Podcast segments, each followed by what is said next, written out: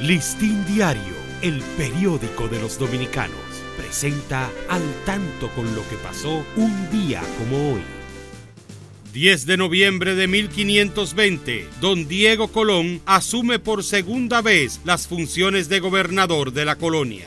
1847, el doctor James John Simpson anuncia los resultados del uso del cloroformo como anestésico.